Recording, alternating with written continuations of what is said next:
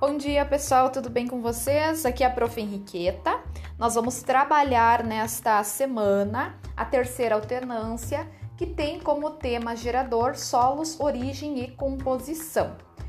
Na área de ciências humanas, nós vamos trabalhar dois objetos de conhecimento, um sobre pré-história e depois a gente vai estudar sobre pedologia, formação e tipos de solo.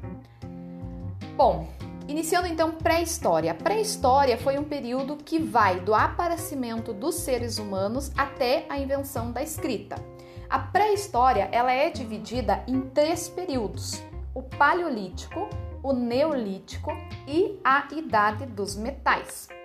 No período paleolítico, ou também conhecida como idade da pedra, o homem usou sobretudo a pedra, além do osso e da madeira, para fazer instrumentos de trabalho por isso, aqueles são chamados de paleolítico. Não por isso que esse período então é conhecido como paleolítico.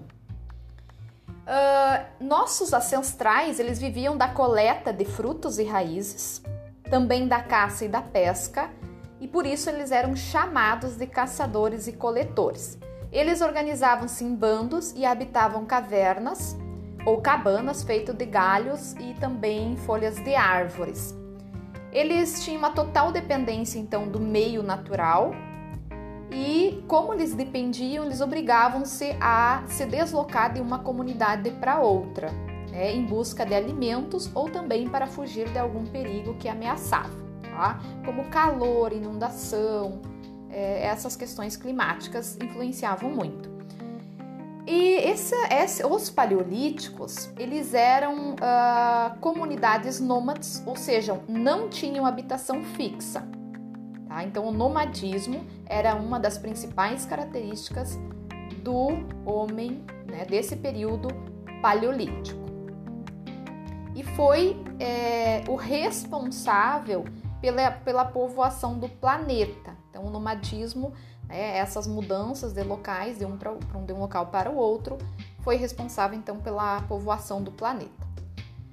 Eles procuravam abrigo nas cavernas, construíam as suas cabanas, uh, começaram a se proteger do frio, usavam então para isso a pele e os ossos de animais também para a construção de suas cabanas, enfim, das suas casas para poder é, ficar abrigados.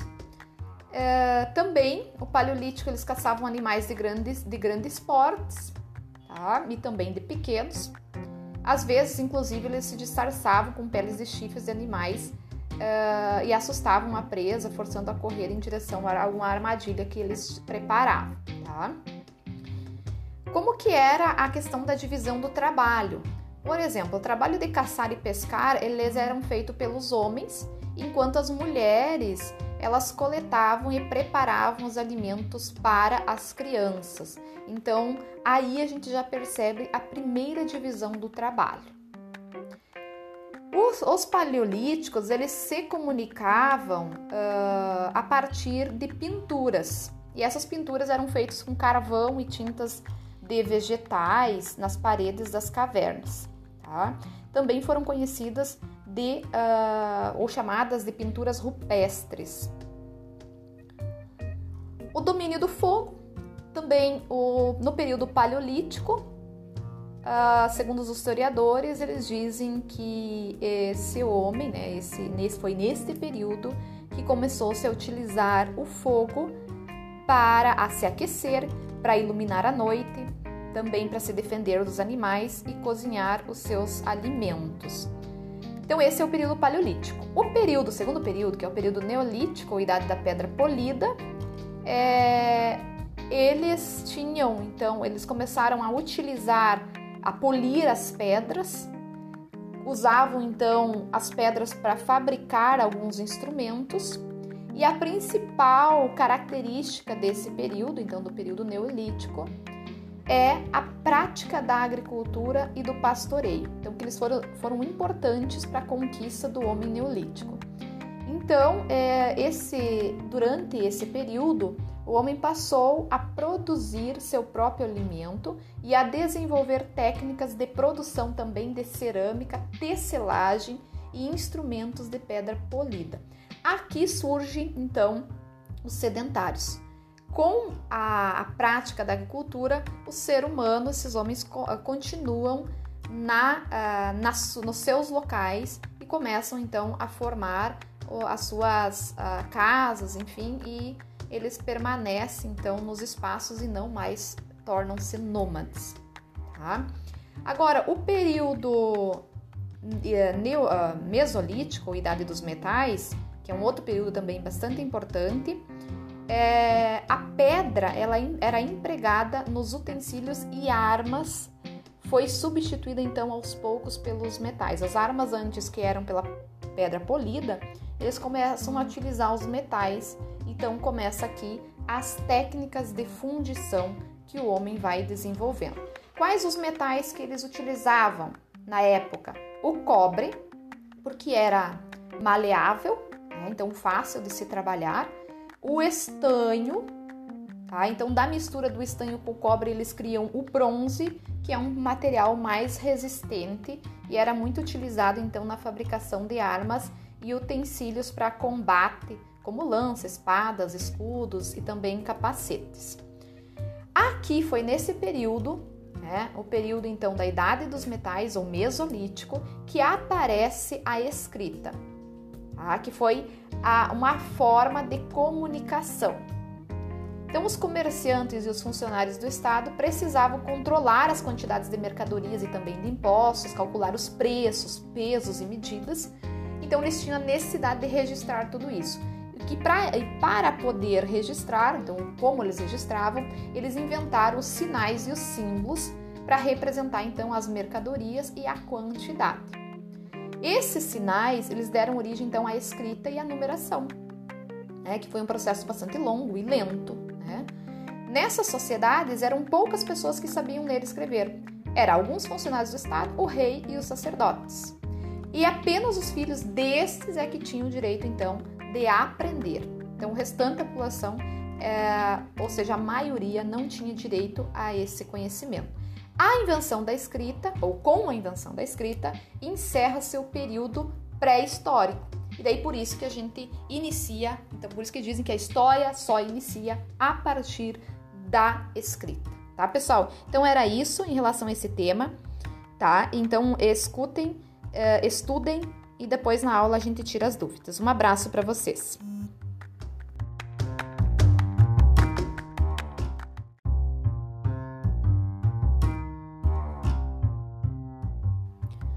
Dia, pessoal, tudo bem com vocês? Aqui é a Prof. Henriqueta, da área de Ciências Humanas. Nessa semana, nós vamos trabalhar o tema gerador solos, origem e composição. E na área de Ciências Humanas, nós vamos trabalhar o objeto de conhecimento, pedologia, formação e tipos de solos. A pedologia é a ciência que estuda o solo, seu processo de formação e os fenômenos a ele associados.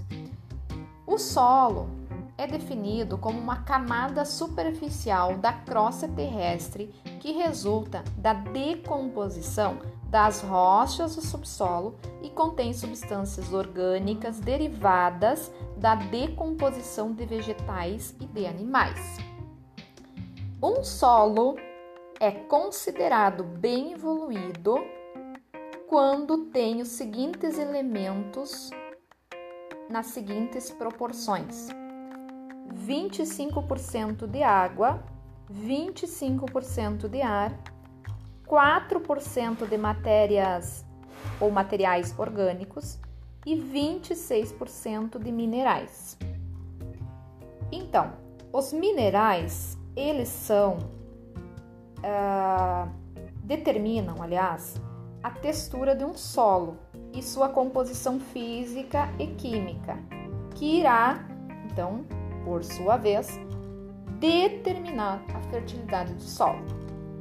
A matéria orgânica são materiais decompostos de origem animal e vegetal e constituem o humus, que ele é essencial à liberação de nutrientes como o nitrogênio e o fósforo. O ar, ele pode ser encontrado nas partes de maior porosidade e que ainda não foram atingidas pela água.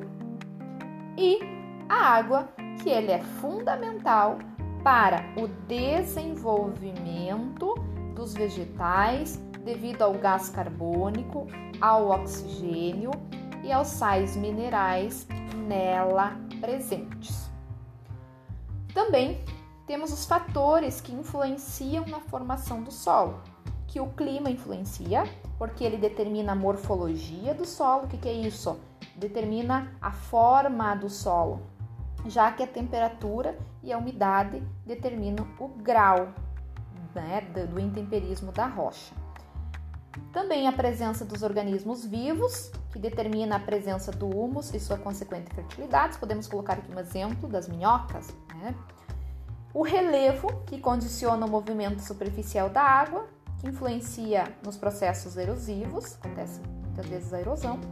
E o tempo, que a evolução do solo está diretamente ligada então à decomposição da rocha matriz e esse tempo então influencia uh, no resultado então de reações químicas que necessitam de um período para se manifestar. Tá? Uh, existem diferentes solos. Tá? É, os principais solos férteis do Brasil e do mundo so, são quatro. Nós temos o solo Chetnorsium ou orgânico, que é considerado o solo mais fértil do mundo. Ele é presente na Ucrânia e na Europa Central, também no Canadá, nos Estados Unidos e nos Pampas argentinos. Aí temos um solo chamado de azonal, que ele é muito procurado para a agricultura na Europa e também na China. Tá? Ele é considerado basicamente um solo com uma presença de bastante argila e calcário. Temos o solo zonal, que é um solo também muito fértil, que é composto basicamente de gneiss e calcário. Esses gneiss é um tipo de rocha resultado da, da, do, da deformação de resultado da, formação, da deformação então de granitos. Tá? E temos a terra roxa, chamada também de zonal. Ela é uh, formada da decomposição basáltica,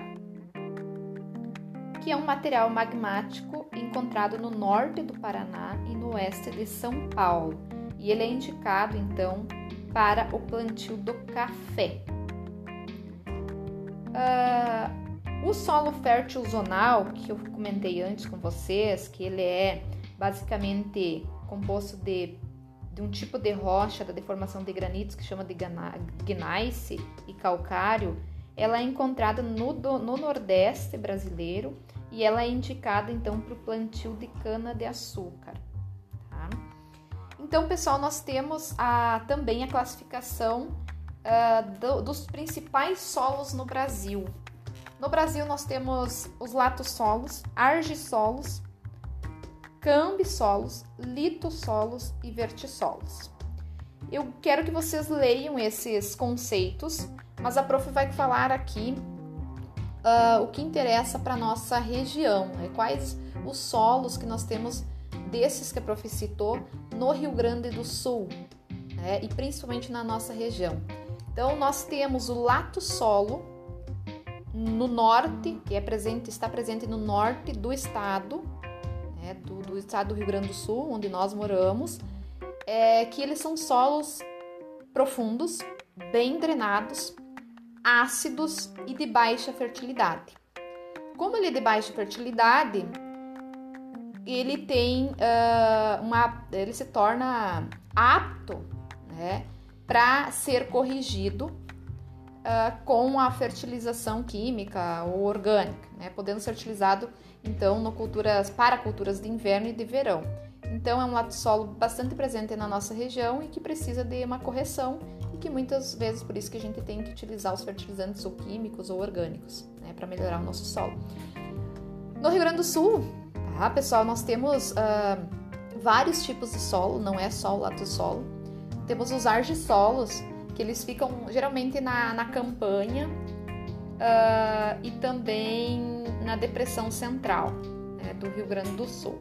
Temos o cambisolo, tá, que é um, um tipo de solo também raso, rasos a profundo. Eles estão em processo de formação É, como eles estão nas áreas de maior altitude e com baixas temperaturas, eles têm essa característica e ele é muito utilizado então para pastagem nativa e silvicultura, que é a região então da, da serra.